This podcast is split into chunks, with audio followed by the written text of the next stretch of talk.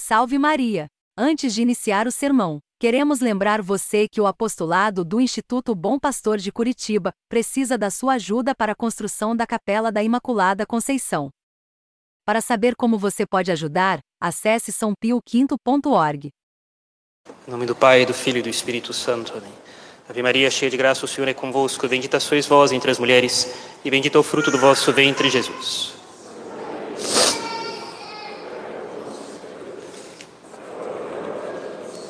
Nossa Senhora das Dores. Podem sentar-se, por favor.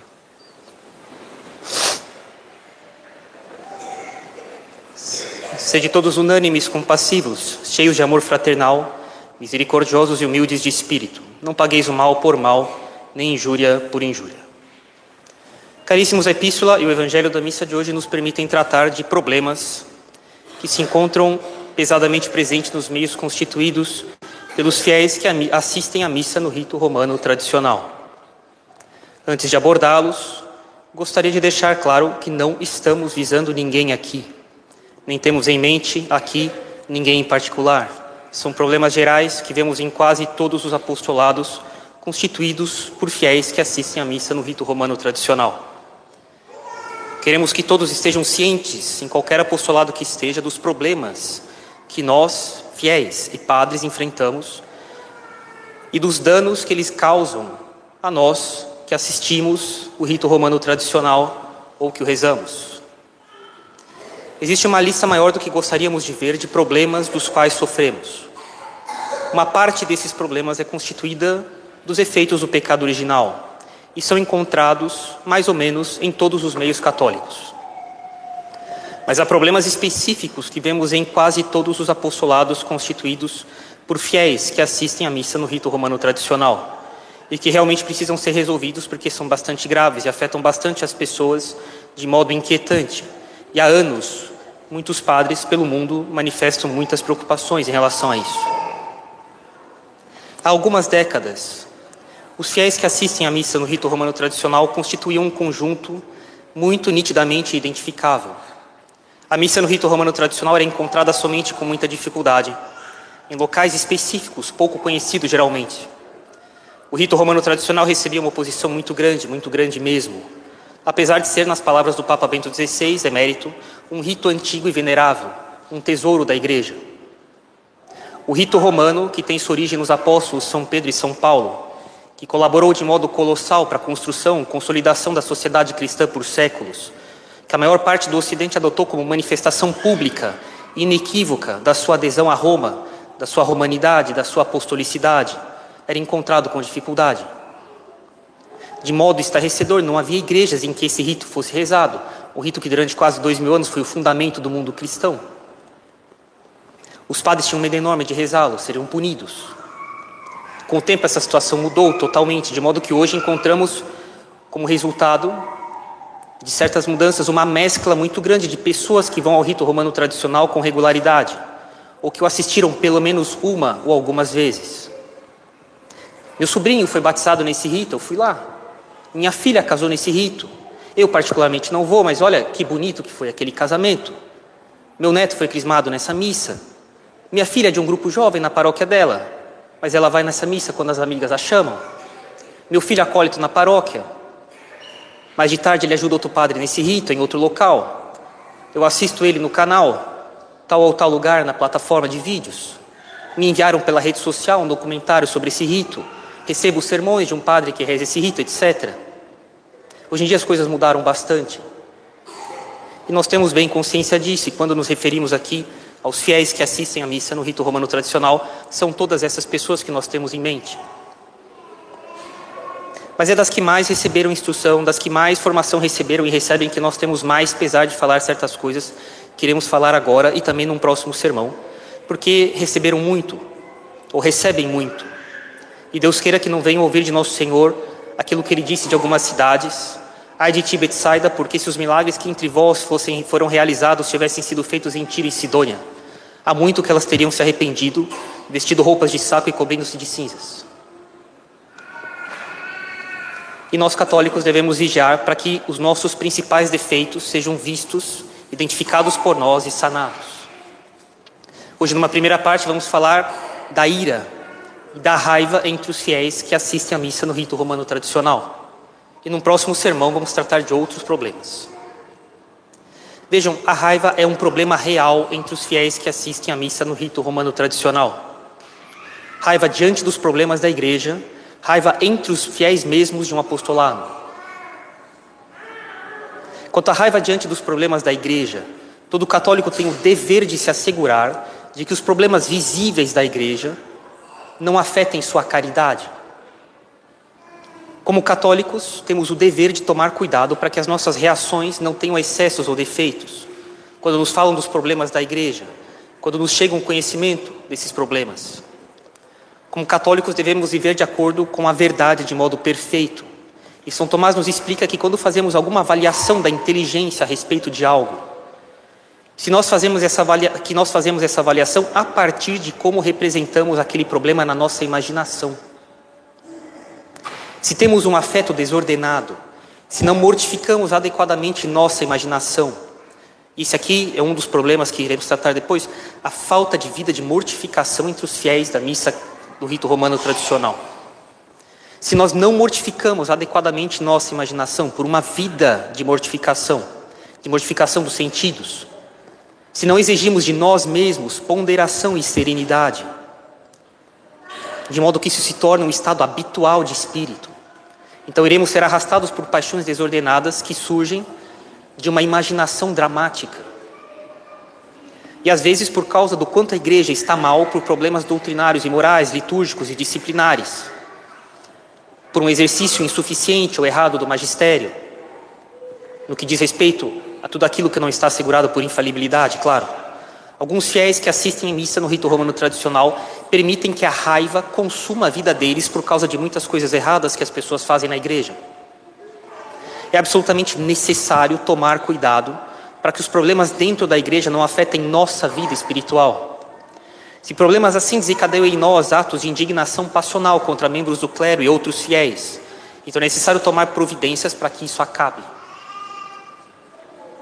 Se Deus te deu a graça de ver os problemas que afligem hoje a igreja, e ver isso é uma graça sobrenatural, ponto. Então é necessário se dar conta de que essas luzes foram dadas primeiramente para que você reze por essas pessoas, para essas pessoas que causam esses problemas, não para ofendê-las. É necessário ter um desapego de uma representação ilegítima, destituída de fundamento real, em que alguém se representa uma igreja sem pecadores um campo de trigo sem joio, uma rede que só pega peixes bons e não maus, um colégio apostólico sem Judas. Ainda que nós devamos lutar por uma igreja que seja sadia.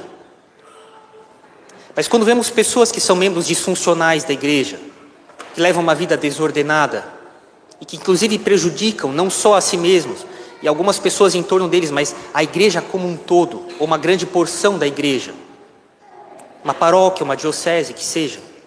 Temos que ter cuidado para não deixar que isso seja para nós uma ocasião de pecado e de desvio da nossa orientação à santidade. Dentro desse aspecto, um outro problema, também muito difundido, mais do que o normal entre os fiéis que assistem à missa no rito romano tradicional, são rixas e raivas e iras entre os próprios fiéis de um apostolado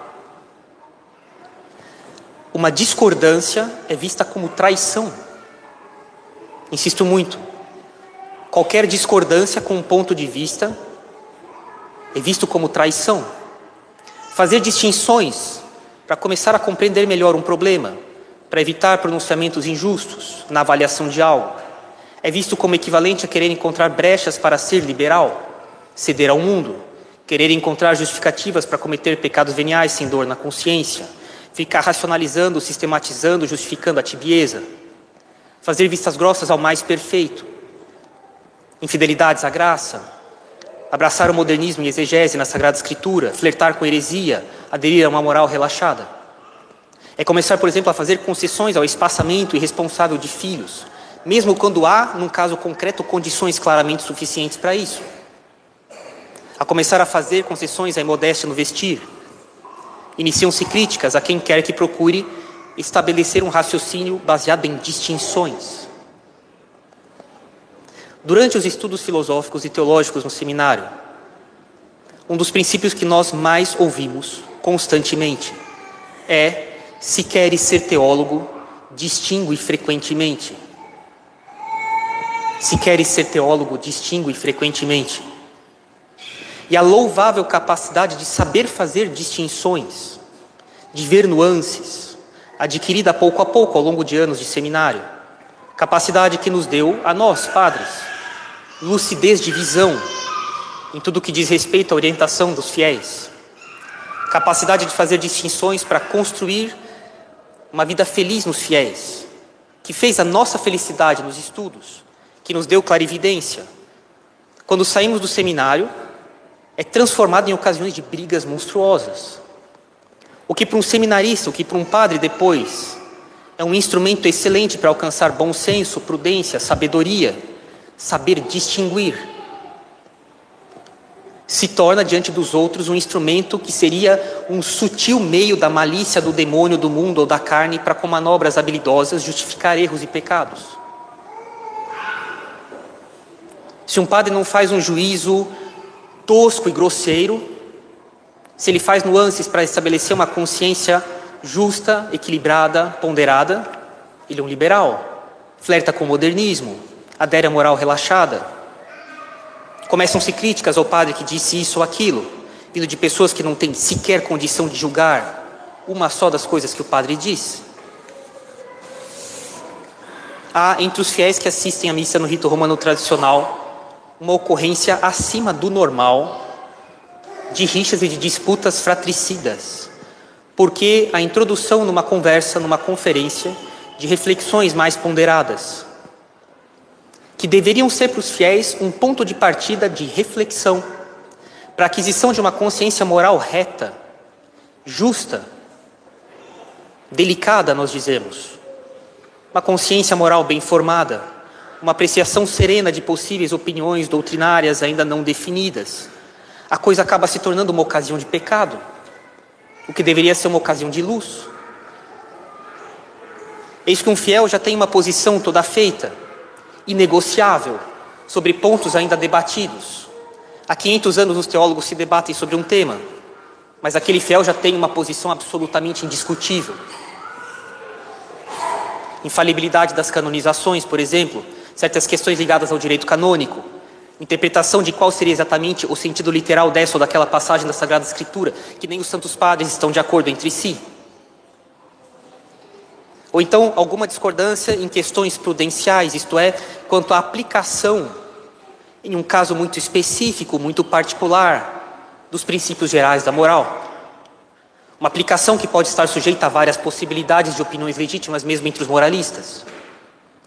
Tudo isso basta para que se comecem rixas e disputas fratricidas, discussões intermináveis, no mais das vezes completamente sem sentido nem competência. Isso explica um fenômeno que há décadas se observa nos meios ditos tradicionais, uma multiplicação inflacionária de grupos, sobretudo de grupos leigos, que sofrem mitoses por desafetos, discordâncias, porque eles carregam em si o germe da, da, da, da cisânia e da, e da rixa, falta de nuances e de distinções nas coisas. São ambientes em que o excelente hábito de distinguir é mal visto, ainda que não em teoria, ainda que não por princípio. Se defende, se afirma claramente defender o bom senso, na prática não é assim. Cardeal Manning diz que uma das maiores dores do ministério sacerdotal é o padre que, depois de pensar, de rezar, de refletir, pedir conselho, para colocar em prática alguma obra, alguma ação, alguma iniciativa de apostolado que ajude na santificação dos seus fiéis, que elas se tornam ocasiões de maledicência, de crítica, de rixas, de afastamento em relação ao padre, de briga entre os fiéis. Uma coisa que o padre pensou para ser meio de santificação se torna ocasião de pecado, por causa de uma maior divisão no apostolado, e causa de uma maior divisão no apostolado por causa da má disposição das pessoas.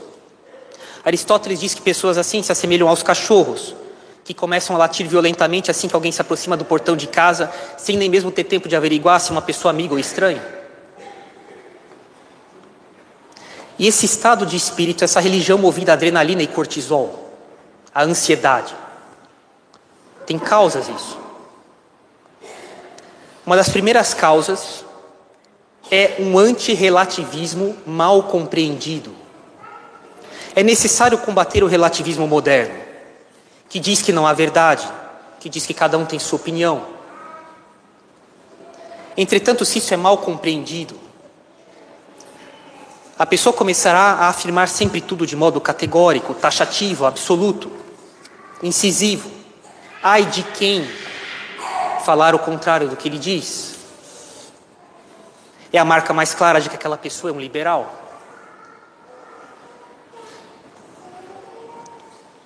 A pessoa não para para refletir que são poucas as vezes na vida que nós temos condições de afirmar coisas com certeza inabalável.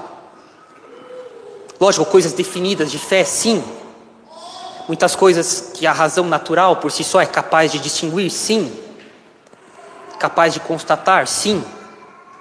Mas a maioria dos casos que nós temos na nossa vida, neles nós somos, nós somos obrigados a nos limitar a dizer algo que é provavelmente assim. Muitas vezes será assim, outras vezes não. Nem sempre, talvez. De que muitas e muitas vezes nós nos contentamos para agir de seguir o que nos parece mais razoável, sem ter certeza de que funcionará, ou de que é bom mesmo de que se fosse necessário ter certeza sempre em tudo para agir, raramente poderíamos fazer alguma coisa. De que a maioria das vezes, para fazer um ato moralmente correto, basta que a coisa nos pareça prudente, sem dúvida alguma, não indo contra algo claro da lei de Deus. Mas são poucas as vezes na vida em que nós temos condições de afirmar coisas com uma certeza inabalável. E uma pessoa que compreendeu mal o que é ser antiliberal, o que é ser antirrelativista, começa a defender opiniões pessoais de maneira categórica e veemente, de modo a machucar as outras pessoas. Porque ele acredita que se ele não for veemente, se ele não for categórico ao defender seu modo de vista em questões discutíveis, em questões ainda não determinadas, de que ele estará sendo relativista.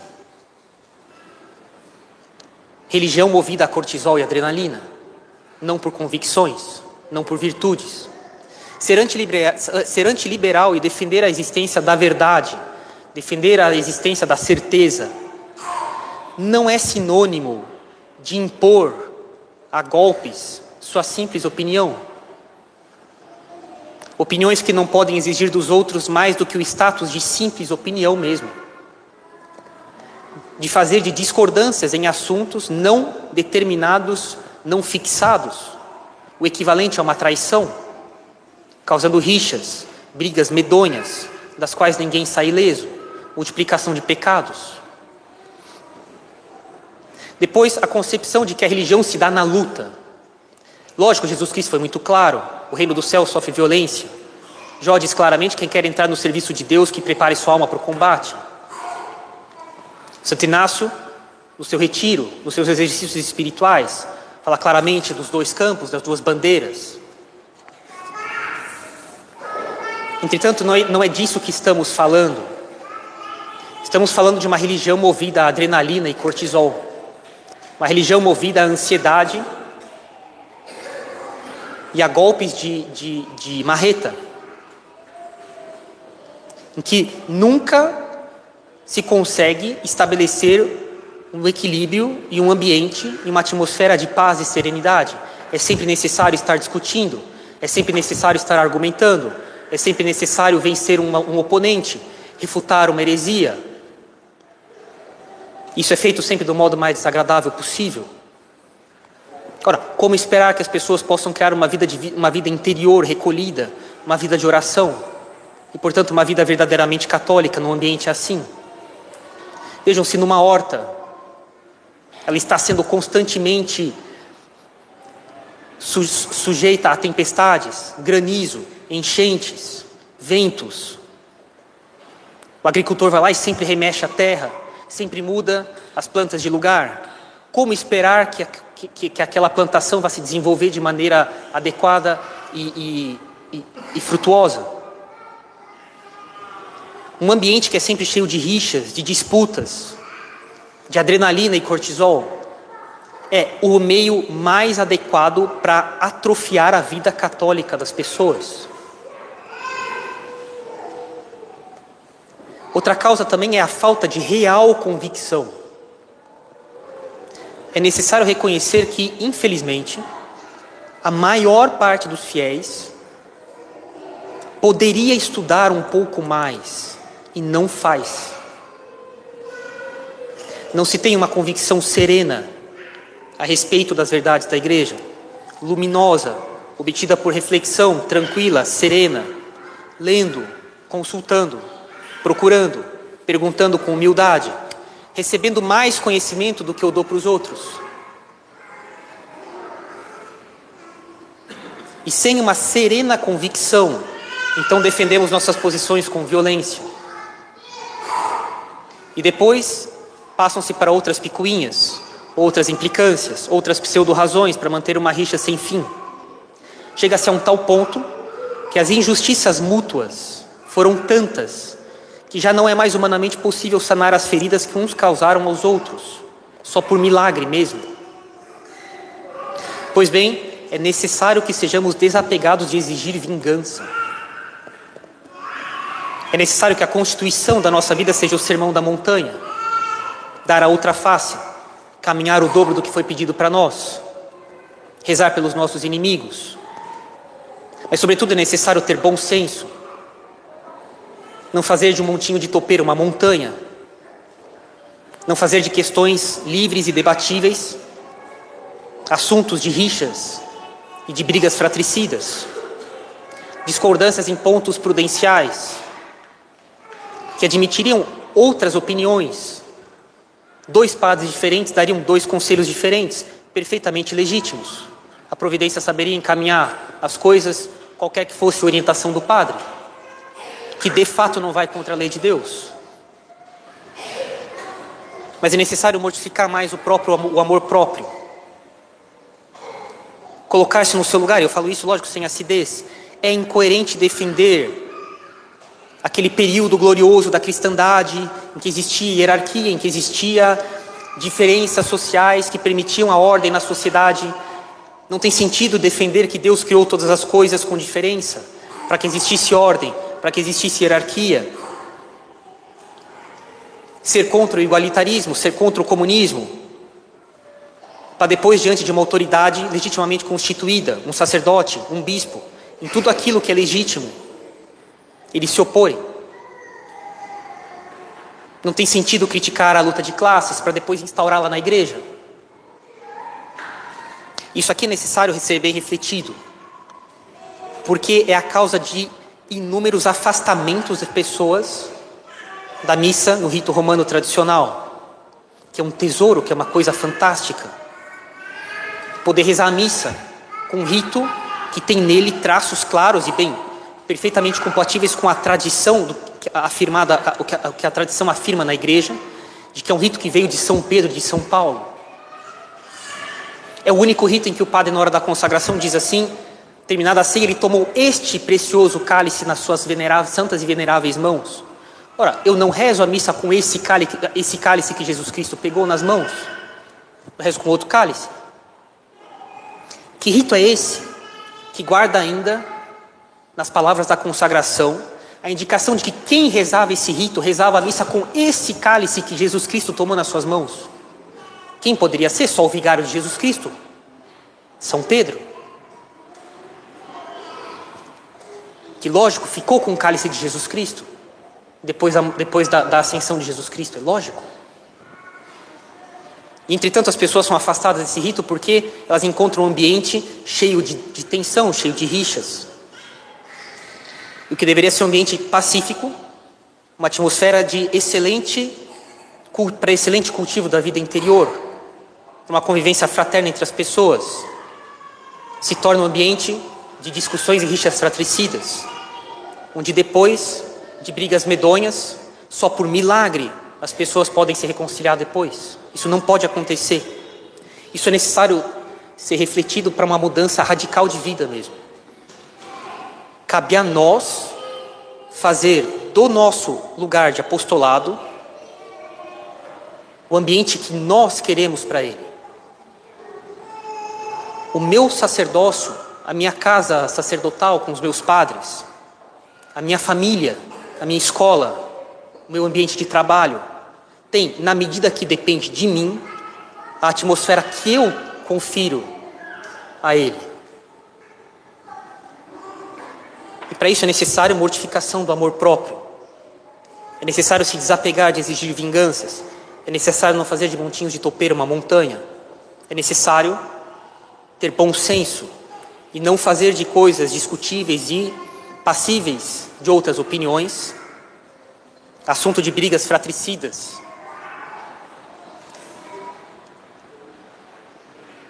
É sem dúvida alguma um dos maiores problemas encontrados nos meios de missa romana tradicional. E nos próximos sermões nós veremos outros defeitos, outros problemas, que existem, lógico, aqui e lá, em muitos lugares do mundo, mesmo em ambientes de outra religião, e mesmo em ambientes não especificamente religiosos, mas que são predominantemente encontrados entre nós. Mas que sirva para nós hoje um sério, um, um, isso aqui como séria ocasião de exame de, de consciência, no que diz respeito à nossa ira e à nossa raiva para com o nosso próximo, sobretudo aqueles de um próprio apostolado e também para com os membros da igreja em geral. Uma religião movida à adrenalina tensa, irracível, vai na contramão da, da aquisição de uma vida interior serena, de oração e verdadeiramente cristã. Em nome do Pai, do Filho e do Espírito Santo. Amém.